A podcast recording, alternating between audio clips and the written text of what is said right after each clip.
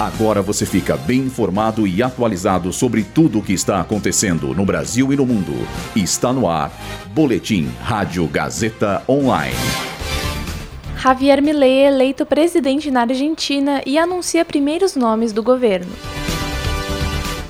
Laudo preliminar indica hemorragia pulmonar como causa da morte de fã no show da Taylor Swift. Temporais deixam oito mortos na região sul.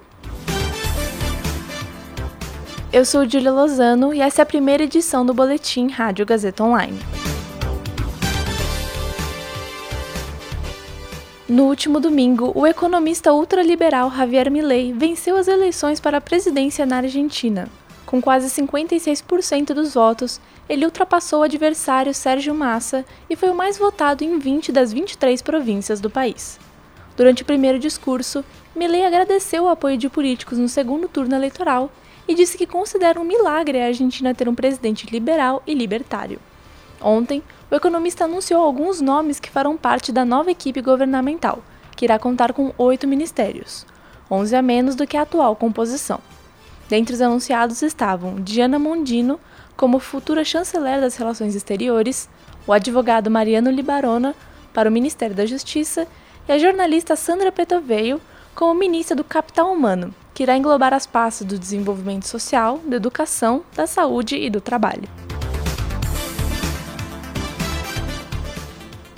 Nesta manhã, o corpo de Ana Clara Benevides, fã morta no show de sexta-feira da cantora Taylor Swift no Rio de Janeiro, foi sepultado em Pedro Gomes, no Mato Grosso do Sul.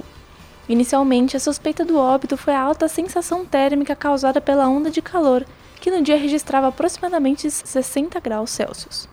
Contudo, de acordo com a CNN, a Polícia Civil confirmou que o lado preliminar desenvolvido pelo Instituto Médico Legal atestou hemorragia pulmonar como possível causa da morte da fã. Porém, novos exames foram solicitados, pois, conforme a emissora, não foi possível concluir ainda a causa da morte da jovem. Oito pessoas morreram até o momento no sul do país por conta das fortes chuvas que vêm atingindo a região desde o último fim de semana. Só no Rio Grande do Sul, o número de vítimas fatais chega a 5.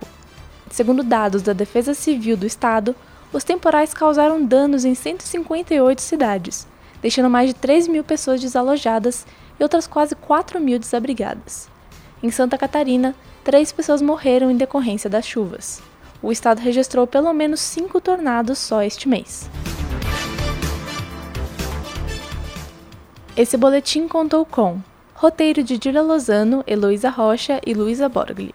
Suporte técnico de Noel Santiago. Supervisão técnica de Roberto Vilela. Supervisão pedagógica de Rogério Furlan. Direção na Faculdade Casper Libero, Marco Vale. Boletim Rádio Gazeta Online. Rádio Gazeta Online.